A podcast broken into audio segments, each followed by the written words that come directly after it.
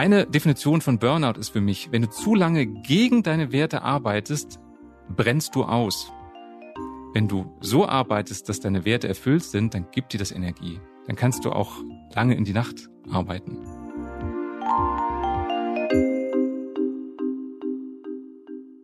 Das war Matthias Fischediek. Er ist Coach und Bestsellerautor und wir haben mit ihm darüber gesprochen, wie wir mehr schaffen, ohne dabei geschafft zu sein. Also darüber, wie wir unsere Zeit gut planen, auf unsere Energie achten, ja und natürlich auch ganz bewusst Grenzen setzen. Ja, und gleich mal vorneweg und ganz direkt gefragt, Astrid, äh, muss man eigentlich immer mehr schaffen? Nein, darum geht es eben nicht und unserem Gast auch ganz bestimmt nicht. Ich schätze vielmehr, die meisten von euch da draußen treiben sich ähnlich wie ich genug an und haben höhere Ansprüche an sich selbst als an jeden anderen Menschen da draußen. Und deswegen fokussieren wir uns viel mehr auf das nicht geschafft sein, also seinen Job gut machen, aber dabei nicht geschafft sein. Genau, es geht also darum, wie ihr eure Energie gut einteilt, wie ihr euren natürlichen Rhythmus nutzen könnt und wie ihr euren Tag oder eure Woche individuell gut plant. Ja, schön, dass ihr heute wieder mit dabei seid und zuhört nach der langen Winterpause. Wir, das sind Astrid Meyer, Chefredakteurin Xing News und Antonia Götz, Chefredakteurin des Harvard Business Manager. Ja, und wir selbst sind Führungskräfte, Mütter, Partnerinnen und alles zu schaffen, was ich schaffen möchte, ist jedenfalls bei mir schon ein Dauerthema. Ja, kein Wunder, bei mir auch. Und deshalb fand ich es ja auch total spannend, dass Matthias und du im Interview vom Thema mehr Schaffen bei ganz grundsätzlichen Fragen gelandet seid. Nämlich zum Beispiel, welche Werte einem eigentlich wichtig sind und wie man diese Werte auch nutzen kann, um seine Arbeitswoche einzuteilen. Da wäre ich jetzt ehrlich gesagt von alleine nicht drauf gekommen.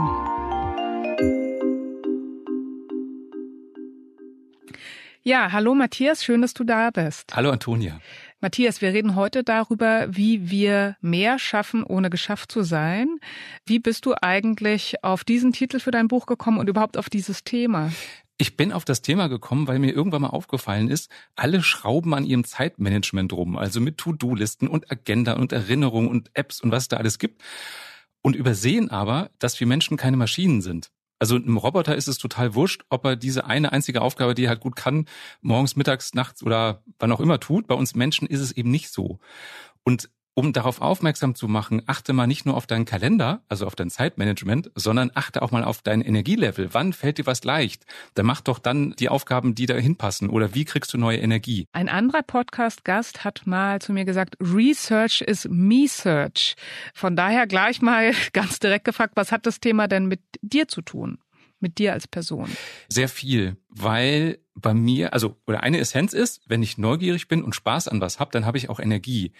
Heißt aber, das muss ich immer selber mir bewusst machen, nicht, dass ich endlos Energie habe. Also auch wenn mein Job mir zu 98,1 Prozent Spaß macht, heißt es nicht, dass ich von morgens bis abends durchackern kann. Und manchmal merke ich es dann auch, dass ich total erschöpft bin nach so Wochen, wo ich funktionieren muss und will. Die halte ich durch. Und wenn dann so eine Pause ist, kennst du vielleicht auch, dann mhm. geht aber die ganze Luft raus. Und dieses Bewusstsein, was ich dadurch gekriegt habe, mehr auf meine Energie zu achten, ja, das ist mein Me-Search. Mhm. Also Energiemanagement ist ja genau ein ganz großes Kernthema. Da würde ich gerne gleich drauf eingehen. Vorweg mal gefragt, weil das Buch eben heißt, wie es heißt, muss man eigentlich mehr schaffen? Das ist eine sehr gute Frage da noch intellektueller, noch spitzfindiger darauf einzugehen. Die Frage ist auch immer, was ist mehr? Ne? Also ist mehr, ich produziere mehr Papier oder mehr Wörter oder ist mehr, ich produziere etwas mit höherer Qualität? Das ist ja auch mal total subjektiv. Und allein darüber nachzudenken, was heißt denn für mich mehr? Finde ich auch interessant. Und um deine Frage zu beantworten, nee, ich glaube nicht, dass man immer mehr produzieren muss, weil wenn ich mich verbiege und versuche immer mehr zu leisten und die Erwartungen von anderen zu erfüllen und schaffe das, dann geben die anderen sich ja nicht zufrieden, sondern die denken, ach, das fällt mir ja leicht. Also kann ich noch mehr fordern. Und dadurch sorgen wir selber dafür, dass das Hamsterrad sich immer schneller dreht, weil wir einfach immer schneller laufen und da manchmal zu bremsen. Und mir fällt gerade ein, aus eigener Erfahrung, es ist manchmal so, dass ich für Kunden auch Texte schreibe. Also, wenn die was präsentieren wollen und brauchen so ein paar Kernsätze, dann mache ich das für die, weil ich, glaube ich, manchmal Dinge ganz gut auf den Punkt bringen kann. Und manche Kunden glauben, weil ich oft schnell Ideen habe, dass ich auch lange Texte ganz schnell schreiben kann. Und sind dann überrascht, wenn ich sage, du, ich habe jetzt wegen dir, weil du es haben wolltest, die halbe Nacht durchgeschrieben. Dann ist es für die oft so ein, wenn ich es nicht sagen würde, würden die denken, ja, das hat er in fünf Minuten geschrieben, der kann das doch. Und manchmal ist es eben so, dass andere nicht einschätzen können, wie viel Aufwand wirklich dahinter steckt. Du hast jetzt gerade das Hamsterrad angesprochen. Das ist, denke ich, ein Gefühl, was ganz viele Führungskräfte und Talente in ihrem Job schon mal hatten. Woher kommt es und wie kommt man da raus? Also jeder Mensch tickt so ein bisschen anders. Also jeder hat seinen anderen Antreiber, warum er das tut. Was mir oft als Coach begegnet, also ich arbeite ja viel mit Führungskräften und Teams, ist zum Beispiel Harmonie und Dazugehören. Also die anderen im Team ackern. Wenn ich dazugehören will, meine ich, ich muss auch ackern. Was dann oft nicht bewusst ist, dass die anderen ja auch nur ackern, weil ich ackere. Also jeder versucht es, dem anderen sich anzupassen. Also dieses, wenn ich jetzt weniger leiste, dann falle ich ja raus. Und meine Erfahrung ist, wenn der Erste im Team, ich mache oft so Teamworkshops, wo wir dann Themen ansprechen, die alle beschäftigen, wenn der Erste im Team den Mut hat zu sagen, Leute, ich kann nicht mehr und ich will das auch nicht, dann melden sich ganz viele andere und sagen, ja, wenn ich ehrlich bin, ich auch nicht. Also das ist ein Punkt dieses, wir sind ja Herdentiere, wir sind soziale Wesen und ich will nicht anders sein als der andere, das ist so ganz tief in uns drin. Also dieses sich anpassen, dann, wenn mein Antreiber sowas wie Status oder Leistung ist, natürlich gebe ich Gas. Und wenn ich ein paar Mal Lob höre von, boah, toll, dass du es das auch noch geschafft hast, dann denke ich, toll, ich muss noch mehr leisten, dann kriege ich noch mehr Lob. Oder eben dieses, wo wir eben schon mal waren, wenn der Chef als Beispiel sich dran gewöhnt, dass ich einen hohen Output habe, dann ist das nicht mehr was Besonderes, dann ist das die Nulllinie und dann will der immer mehr. Das kann auch ein Grund sein, weil ich es dem Chef recht machen möchte, dass ich immer mehr Gas gebe. Würdest du mir denn als Führungskraft raten, das ganz offen anzusprechen? Also wenn ich halt eben zum Beispiel so eine Herdendynamik da habe, wie du gerade beschrieben hast, und sich keiner traut es zu sagen, wie kann ich meine Mitarbeiterinnen und Mitarbeiter dazu einladen, das offen anzusprechen und zuzugeben? Ja. Das finde ich ein super wichtiges Thema und das Schlüsselwort ist für mich Vertrauen. Wenn ich dem Chef vertraue, werde ich mich öffnen. Wenn ich das nicht tue, dann mache ich das nicht. Und ob ich meinem Chef vertraue, Taten zählen mehr als Worte. Also wenn der Chef mal öfter einen schon hat über die Klinge springen lassen oder gefeuert hat oder hat dem Einlauf gegeben, dann werde ich mich nicht trauen, mich zu öffnen und es zu sagen. Wenn ich aber erlebt habe, dass nichts passiert, also im, nicht im negativen Sinne, sondern eher im positiven Sinne, etwas passiert, dann mache ich das öfter. Und ähm, das ist, ich bin ja auch systemischer Coach und im systemischen Denken ist es so, dass im System Erfahrungen sind, die wir gar nicht selber gemacht haben, sondern die haben wir erzählt bekommen. Und trotzdem haben wir das Gefühl, das ist unsere Wahrheit. Und ich hatte das mal bei einem sehr großen Team. Da gab es einen Termin, da wurde ich eingeladen, den zu moderieren, um mal eine Aussprache herzustellen, weil die sich über das Führungsteam beschwert haben. In diesem Termin, die ersten zwei Stunden, hat niemand etwas gesagt. Also die haben irgendwie drumherum geredet, aber nicht die Themen auf den Tisch gebracht. Und nach den zwei Stunden ist ein Praktikant aufgestanden und hat gesagt, Leute, ihr habt eben noch in der Kaffeeküche das, das, das, das und das und diese Themen angesprochen, dass die euch nerven. Warum bringt ihr die jetzt nicht auf den Tisch, wo Matthias da ist und das mit uns moderiert? Er bekam Applaus und dann haben die Leute angefangen, die Themen auf den Tisch zu bringen. Und ich habe gefragt, wieso hat es jetzt so lange gedauert? Und dann wurde gesagt, ja, wenn wir unsere Meinung sagen, müssen wir damit rechnen, dass wir gefeuert werden. Dann habe ich gefragt, okay, ist das denn schon mal passiert? Ja, das ist schon mal passiert. Wann denn? Ja, so vor 15 Jahren. Also da war ich noch gar nicht hier. Aber da ist schon mal einer gefeuert worden, weil der das und das gesagt hat. Also auch das, ne, da wird dann so ein, so ein Mythos weitergetragen und das reicht schon, dass jemand kein Vertrauen hat. Und gerade deswegen, um auf deine Frage zu kommen, finde ich es wichtig, als Chef das ganz offen anzusprechen. Also offen zu sagen, mir ist wichtig, dass ihr auf eure Energie achtet. Und bitte kommt zu mir, sagt, was ihr braucht oder teilt euch euren Tag so ein, wie es für euch stimmig ist. Ich werde niemanden den Kopf abreißen. Dann werden das nicht sofort alle mitmachen, aber ein paar werden sich trauen. Und wenn die Kollegen sehen, dass die überlebt haben, in Anführungsstrichen, machen die das auch. Die ganze Arbeitszeit während der Pandemie hat noch mal ganz viel verändert. Mein persönlicher Eindruck ist, wenn ich 40 Stunden remote arbeite, dann bin ich total fertig. Also 40 Stunden remote fühlen sich an wie 60. Was hat's denn für dich anstrengender gemacht zu Hause? Also dieses vorm Computer sitzen in Zoom-Konferenzen oder? Also einerseits glaube ich das. Also persönliche Eindrücke sind, dass in Zoom-Konferenzen sitzen und besprechen erfordert eine ganz andere Konzentration. Auch Besprechungen wurden durchaus verdichtet. Also wir haben auch schon mal Zoom-Calls wieder verändert, weil wir dann auf so Ideen kamen, wir, jeder Bereich kommt mal für zehn Minuten dazu. Das würdest du live niemals machen, weil es wäre grob unhöflich. Das ist ja wie beim König, Leute zehn Minuten antreten lassen und dann schmeißt man die gleich wieder raus. Ja.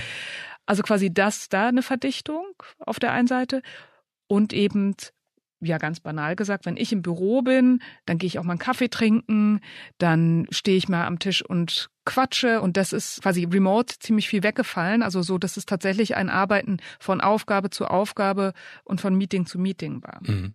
Das stimmt also genauso wie ein Kollege mich anheizt, noch mehr zu arbeiten, weil er mehr arbeitet, ist es ja auch im Umkehrschluss, wie du sagst, dass einer vorbeikommt und sagt, ey, wir machen Mittag, kommst du mit?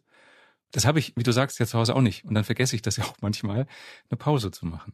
Ist es denn jetzt, kann ich sagen, privates Antonia Götsch-Problem? Müssen wir ein Einzelcoaching buchen? Oder würdest du sagen, das ist etwas, was du jetzt viel in deiner Coaching-Beratung gehört hast, dass doch die Remote-Arbeit quasi das ganze Thema Produktivität und Zeitmanagement nochmal ziemlich auf den Kopf gestellt hat? Absolut. Also zwei Sachen. Das eine, was du gerade beschreibst, erlebe ich selber in meinen Coachings und ich höre das öfter von Personalern, dass die sagen, wir haben vorher gedacht, wenn jetzt alle zu Hause arbeiten, wir müssten ab und zu mal uns bei den Mitarbeitern melden, um zu gucken, ob die überhaupt arbeiten. Wir haben aber festgestellt, das ist nicht unsere Aufgabe. Unsere Aufgabe ist, die zu fragen, macht die denn auch mal Feierabend? Also das ist ganz weit verbreitet, dass Mitarbeiter zu Hause viel, viel mehr arbeiten als im Unternehmen. Und das andere, was ich festgestellt habe, ist, dass Teams, wenn die aus der Remote-Zeit wieder in die Präsenzzeit kommen, auf einmal Riesenprobleme haben. Das merke ich daran, dass ich immer öfter für solche Teambuildings gebucht werde, wo wir Themen bearbeiten.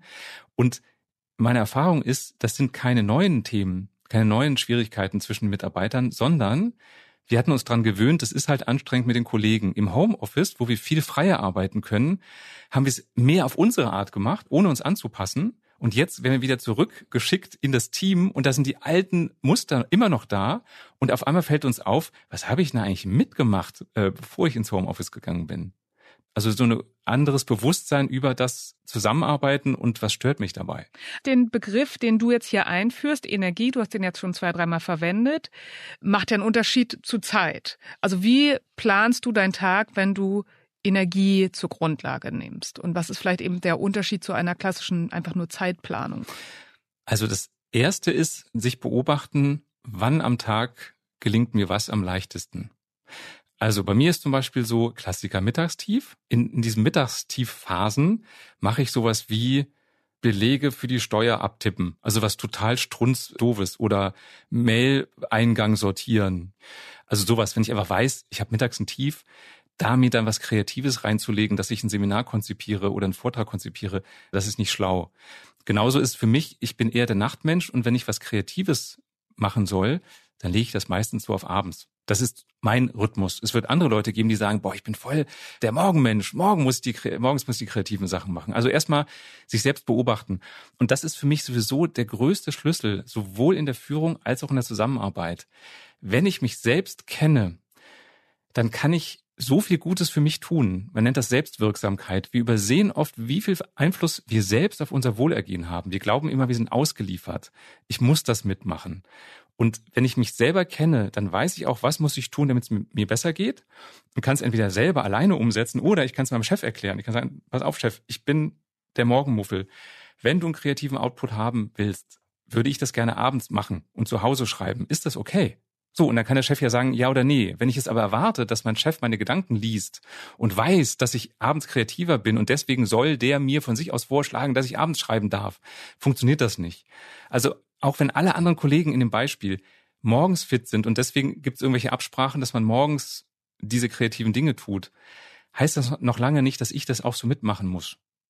Und ganz wenige stellen so Dinge in Frage, sondern die glauben, ich muss das so machen. Also allein diese Selbstwirksamkeit mehr zu nutzen ist schon Einflussfaktor. Genauso als Chef. Ein Chef beurteilt die Arbeit von Mitarbeitern nach seinen Werten, nach seinen subjektiven Maßstäben. Und deswegen ist es so wichtig, auch da als Chef, sei selbst reflektiert. Mach dir bewusst, für welches Verhalten feierst du einen Mitarbeiter und für welches würdest du einen Mitarbeiter gerne mal abmahnen. Und es gibt so äh, eine These, die heißt, Klarheit schafft Sicherheit. Wenn ich weiß, was ich tun muss, damit mein Chef mit mir zufrieden ist, kann ich das total entspannt machen. Wenn das ein Ratespiel ist, was wollte wollt der Chef eigentlich jetzt? Was muss ich machen? Muss ich denn machen? Ja, letztes Mal war es so und so. Ja, wahrscheinlich wieder das und das. Habe ich keine Sicherheit? Kann ich meine Energie nicht gut investieren, weil die verpufft? Das ist wie so ein Schrotgewehr. Ich schieße mal so in alle Richtungen und hoffe, dass so ein Projektil trifft. Wenn ich weiß, was der Chef will, wenn ich dazu noch weiß, wann ich das am besten machen sollte, in welchem Zustand, dann kann ich viel fokussierter meine Energie investieren. Ah, jetzt hast du schon wieder so viele Fäden ausgelegt. Also, so, und wo, wo beißt du jetzt an? ja, ich habe eigentlich drei. Ich muss nur mir alle merken. Du hast jetzt gesagt, es gibt ganz unterschiedliche Typen, ja auch ganz viele unterschiedliche Bedürfnisse. Vielleicht mal drei Fragen, die ich mir stellen kann, um herauszufinden, was ist denn überhaupt wichtig für mich? Also diese Selbstwirksamkeit. Wie kann ich der auf die Spur kommen? Also ein Ansatz ist für mich immer über die Gefühle zu gehen. Und dieses emotionale Zentrum, das ist, oder Emotionen sind immer ein Ausdruck von unbewussten Erfahrungen. Also wenn jemand, um es mal ganz plakativ zu machen, in gewissen Situationen Panikattacken kriegt, dann kriegt er die, weil er schon mal in einer wirklich gefährlichen Situation war. So eine Emotion, so ein Gefühl ist wie eine unbewusste Erfahrung, die sich zeigt. Und wir glauben immer, der Verstand ist der Regierungschef. In Wahrheit ist das Gefühl, also die unbewusste Erfahrung, ist der Regierungschef und der Verstand ist der Pressesprecher. Also erst ist das Gefühl da, als das ist richtig, das ist falsch. Und da gibt's immer Gründe, warum wir das so empfinden. Lange Rede, kurzer Sinn. Deswegen, um rauszufinden, was mir Energie gibt, frag dich mal, wann bei der Arbeit habe ich Spaß? Schreib das auf. Und im Gegenteil, wann habe ich Angst, Stress, Frust bei der Arbeit? Und immer wenn du Spaß bei der Arbeit hast, heißt das, deine Werte werden gerade erfüllt. Also mir ist zum Beispiel Kreativität total wichtig, ist einer meiner höchsten Werte. Wenn du mir sagst, kannst du dir mal ein, einen Vortrag ausdenken oder kannst du ein Konzept für ein Buch schreiben? Werde ich sagen, ja, mega, mache ich sofort, habe ich Spaß, gibt mir Energie. Wenn du sagst, du, wir müssen hier 2598 Datensätze archivieren, musst du abtippen in so eine Excel-Tabelle, Schriftgröße 9. Das macht mir keinen Spaß. Und über die Gefühle findest du raus, das gibt mir Energie, das erfüllt meine Werte und das gibt mir keine Energie. Und wenn du das analysierst, hast du deine Werte und dann kannst du entweder selber gucken, wie kann ich meine Tätigkeit so beeinflussen, dass sie meine Werte mehr erfüllen. Also es ist ja kein äh, Wunschkonzert die Arbeit. Ich kann ja nicht nur das machen, was mir immer Spaß macht, aber ich kann das, was mir nicht so viel Spaß macht, versuchen anzupassen, indem es mehr meine Werte erfüllt. Das ist das eine. Und die andere Frage ist, also es ist eine zweiteilige und die zweite Hälfte hört sich ein bisschen strange an, ist, was würdest du tun, wenn es egal wäre, was alle anderen denken? Und der zweite Teil ist, und was würdest du tun, wenn es egal wäre, was dein eigener Kopf denkt. Was würdest du tun, wenn es egal wäre, was dein eigener Kopf denkt? Und das hört sich abstrus an. Dahinter steckt, wir glauben ja zu wissen, was andere denken. Das ist aber unsere Fantasie. Ah, der hat die rechte Augenbraue hochgezogen. Der fand bestimmt doof, dass ich das gerade so und so gemacht habe. Das wissen wir gar nicht. Das heißt, unser eigener Kopf redet uns manchmal ein, das darfst du nicht. Und ich habe das öfter in Workshops auch gemacht, dass ich den Teilnehmern diese Fragen gestellt habe. Und paar Wochen nach einem Workshop schrieb mir ein Teilnehmer, weißt du, was das Wichtigste an dem Workshop waren? Diese beiden Fragen. Weil ich habe herausgefunden, was würdest du am liebsten tun? Oder was würdest du tun, wenn es egal wäre, was alle anderen denken, ist mir klar geworden. Ich will keine Führungskraft sein. Ich will eine Fachkarriere machen. Und dann hat er seinen Job gewechselt. Natürlich haben die statusgetriebenen Kollegen, für die Führung ein höherer Status ist, gesagt, wie, wie kannst du das machen? Wie kannst du einen Schritt zurücktreten? Und er hat gesagt, ich trete doch nicht zurück. Ich gehe in die Richtung, die mir mehr Spaß macht. Also ganz wichtige Punkte. Ich, bin, ich muss auf eine Detailfrage nochmal eingehen, weil gerade wie du dich jetzt selbst als Typ beschrieben hast, ich habe mich vorhin schon gewundert, welche Aufgaben du in dein Mittagstief geschoben hast, weil auch ich beschäftige mich seit Jahren immer wieder, wie könnte man, wie könnte ich mir meinen Tag gut einteilen und vor allem natürlich, wie könnte ich die Aufgaben, die mir nicht so viel Freude machen, machen. Und da gibt's ja auch den Ratschlag Eat the Frog First, weil auch ich habe schon oft probiert, die weniger kreativen und weniger interessanten Aufgaben dahin zu schieben, wo ich nicht mehr so viel Energie habe, aber das hat dazu geführt, dass ich sie dann erst recht nicht mache. Also offensichtlich bist du zu einem anderen Ergebnis gekommen. Mir scheint, das ist ein umstrittenes Thema, wann man unliebsame Aufgaben erledigen soll. Genau. Also auch das ist wieder Typsache. Wir Menschen haben ja gern Systeme. Ne? Wir hätten ja gerne die Anleitung, die für jeden funktioniert. Natürlich funktioniert das nicht, weil jeder Mensch anders ist, weil die Umstände anders sind, weil die Voraussetzungen anders sind, die Erfahrung und so weiter. Und deswegen gibt's für mich bei dem Thema Energiemanagement auch nicht die einzig richtige Weise, mit Fröschen zum Beispiel umzugehen, sondern die Essenz ist, guck nicht nur auf die Zeit, guck auf die Energie und finde bei dir selber raus, was am besten passt. Also das ist ein guter Ratschlag. Probiert es aus. Und dann wollte ich aber unbedingt nochmal auf die Chefs und Chefinnen zurückkommen, die du gerade angesprochen hast, weil ich finde, du hast einen ganz wichtigen Punkt angesprochen. Mein Eindruck ist, vielen Chefs und Chefinnen steht im Weg, dass sie dann doch in gewissen Situationen Kontrollbedürfnis spüren also nicht aushalten können, dass Mitarbeiter ihren Tag ganz anders einteilen als sie, dass die ein anderes Energiemanagement haben, dass die zu einer anderen Uhrzeit fit sind. Und was rätst du solchen Führungskräften? Auch noch mehr selbst zu reflektieren. Da wäre die Frage, woran machst du denn fest, ob Mitarbeiter in deinen Augen die Arbeit richtig macht? Und ich glaube, wenn ein Chef sich so wirklich fragt, oder sagen wir so, die Chefs, die ich sowas gefragt habe, die haben nie gesagt, naja, ich würde es daran bemerken, dass der Mitarbeiter exakt zu dieser Uhrzeit dieses und jenes und so weiter tut. Sondern die Antwort wird sein, dass er Aufgabe X in einer gewissen Qualität macht. Da würde ich immer nachfragen, was heißt denn für dich, lieber Chef, gewisse Qualität? Weil das ist so bei uns Menschen, es fühlt sich was richtig an und wir können es oft gar nicht erklären und glauben, für den anderen fühlt sich das genauso richtig an. So ist es aber oft gar nicht. Also je konkreter ich als Chef meine Maßstäbe habe, die erfüllt sein müssen, desto konkreter kann ich auch dem Mitarbeiter sagen, wie ich es gerne hätte. Ich meine, mehr auf Mitarbeiterinnen und Mitarbeiter einzugehen, das bedeutet ja, dass es auch mehr Flexibilität braucht. Und gerade für die Führungskraft kann das ja schon ein Problem werden, zum Beispiel mal ein gemeinsames Meeting zu organisieren. Welchen Tipp hast du, quasi diese Flexibilität zu orchestrieren, möchte ich mal das nennen, damit eben auch das Team mehr geschafft bekommt und nicht nur die Einzelperson. Das ist auf jeden Fall eine Herausforderung. Und das meine Erfahrung ist, hat auch viel mit Vertrauen zu tun, weil eine Lösung wäre zu sagen, es ist immer ein Vertreter einer gewissen, ich sag mal, Berufsgruppe dabei und der informiert nach diesem Meeting die anderen. Das ist zum Beispiel was, was in vielen Firmen gut funktioniert. Also wenn zum Beispiel es mehrere Assistentinnen und Assistenten gibt, dass dann einer davon dabei ist. Oder wenn einer aus der Buchhaltung dabei ist und der bringt die Themen mit aus der Buchhaltung und berichtet danach. Das funktioniert oft. Der andere Tipp ist auch, oft ist ja so ein, wir haben keine Zeit und das führt dazu, dass man sehr selten Meetings macht, wo sich dann aber tonnenweise Themen angesammelt haben, weil man so selten Meetings macht. Und die etwas paradox wirkende Lösung ist, zu sagen, mach doch lieber häufiger und kurze Meetings, weil dann kannst du Themen viel schneller abarbeiten, weil sich die nicht so sammeln. Und da finde ich es wichtig, es regelmäßig zu machen. Jeden Dienstag von 10 bis 10.15 Uhr, ganz kurz, schalten wir es zusammen und checken, was gibt's für Themen, die alle angehen. Und wenn Themen auftauchen, die nicht alle angehen, dann verabredet man sich halt in den Kreisen, die die weiter besprechen müssen. Wir sind jetzt auch von dem Thema Selbstmanagement eigentlich auf die ganz großen Führungsfragen gekommen, also Werte, Klarheit, Warum ist das so? Also würdest du sagen, es muss da so kommen? Wir mussten auf diese Fragen kommen, weil es miteinander zusammenhängt? Weil auch gerade beim Thema mehr schaffen wollen ja immer alle Tools. Gib mir drei Tools und ich will endlich mehr schaffen. Ja, und ich arbeite extrem viel mit dem Thema Werte, weil das so der Schlüssel ist. Immer wenn du was machst, was dir Spaß macht, ist mindestens einer deiner wichtigsten Werte erfüllt. Immer wenn du was machst, was dich ängstigt, dich wütend macht, ist mindestens einer deiner wichtigsten Werte in Gefahr. Und das ist auch so ein Schlüssel, gerade wenn es unangenehme Emotionen sind, gucken wir oft weg. Und gerade dann sollst du hingucken, weil du super viel über dich lernen kannst. Eine Definition von Burnout ist für mich, wenn du zu lange gegen deine Werte arbeitest, brennst du aus. Wenn du so arbeitest, dass deine Werte erfüllt sind, dann gibt dir das Energie. Dann kannst du auch lange in die Nacht arbeiten. Also das ist, finde ich, nochmal ein ganz wichtiger Punkt, sich den genauer anzugucken. Also das erste liegt für mich auf der Hand, entspricht meiner Erfahrung. Wenn ich gegen meine Werte arbeite, dann ist das wahnsinnig erschöpfend. Andererseits gibt es natürlich auch Menschen, die so sehr für etwas brennen und mit solcher Leidenschaft dafür arbeiten, dass sie auch ausbrennen. Das stimmt. Es gibt von Paracelsus diesen Spruch, die Dosis macht das Gift.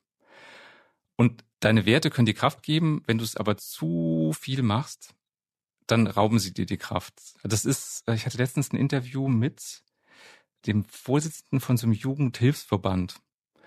Und da ging es auch so drum, die Teilnehmer in dem Verband, die haben ja einen Wert, der ist sowas wie Gemeinschaft, helfen. Und das gibt ihnen Kraft. Wenn die aber nie sich ausruhen, dann haben sie keine Kraft mehr und dann können sie auch weniger helfen. Und deswegen ist manchmal in solchen Fällen auch Egoismus gesund. Also dieses achte auf dich selbst, damit du danach wieder Kraft für die anderen hast. Und also das finde ich auch unter dem Aspekt mehr schaffen, ohne geschafft zu sein, ganz zentral, weil wir haben ja in vielen Firmen wirklich einen hohen Krankenstand und auch Führungskräfte, die sich da verantwortlich fühlen. Also was kann ich selbst dafür tun, dass ich nicht überdosiere? Wie finde ich da das richtige Maß? Klären wir vielleicht erstmal die Frage, bevor wir dann klären, wie kann ich meine Mitarbeiter dabei unterstützen. Da geht's wieder um Selbstbeobachtung und Signale ernst nehmen. Also wenn ich schlecht schlafe, wenn ich Magenprobleme habe, wenn mein rechtes Auge zuckt, alles Stresssymptome, wenn ich das übergehe, wird es immer schlimmer. Also darauf zu achten, was sind so Frühwarnsysteme, wie mein Körper mir zeigt, ey, du hast hier gerade Stress. Und das ist so bei der Psyche. Wenn ich auf solche Signale nicht achte, dann wird der Zaunpfahl, mit dem unser Unterbewusstes, unsere Psyche winkt, immer größer. Also auf sich selbst achten und sich erlauben, mal kleine Pausen zu machen.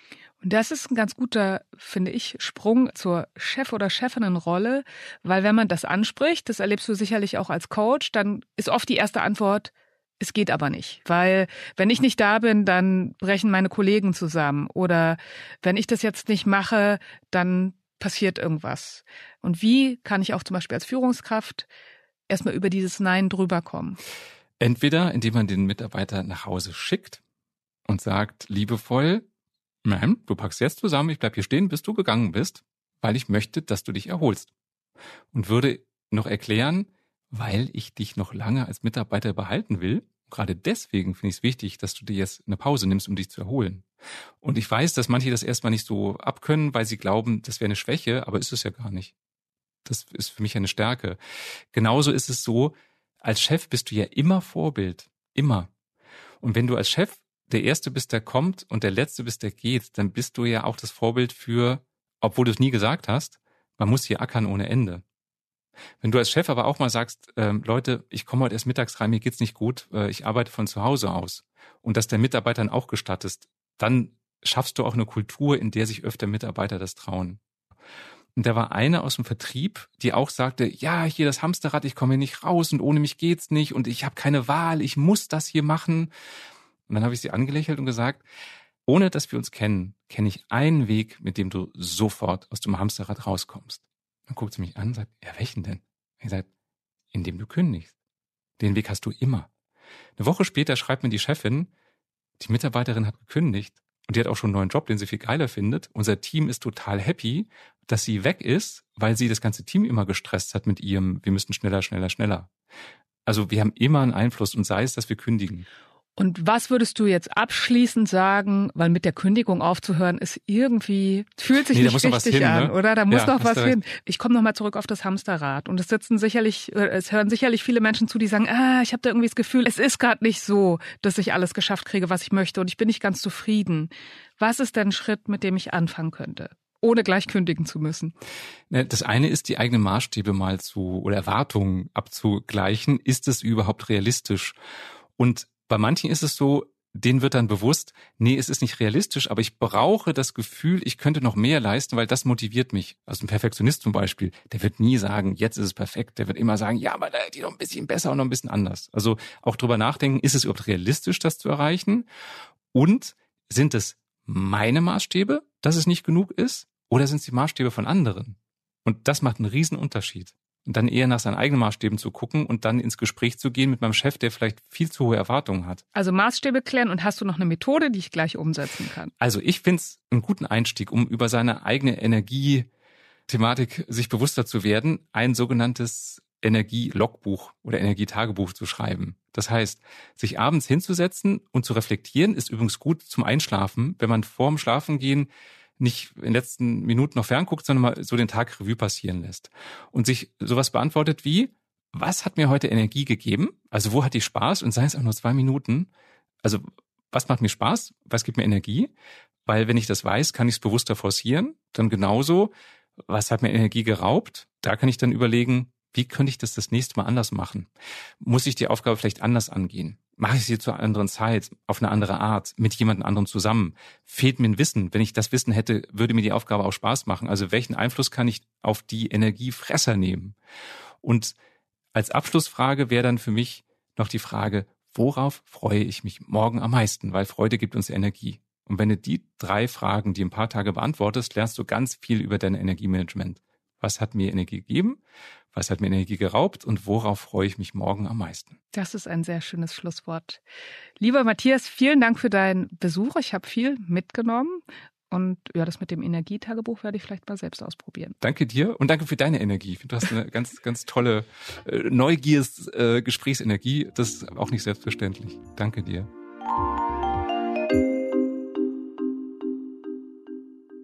Tja, Antonia, wie praktisch, dass Matthias die Hausaufgabe ja gleich schon mitgeliefert hat heute. Ganz genau. Vielleicht habt ihr Lust, gemeinsam mit uns mal auszuprobieren, euch die kommenden Abende drei Leitfragen zu stellen.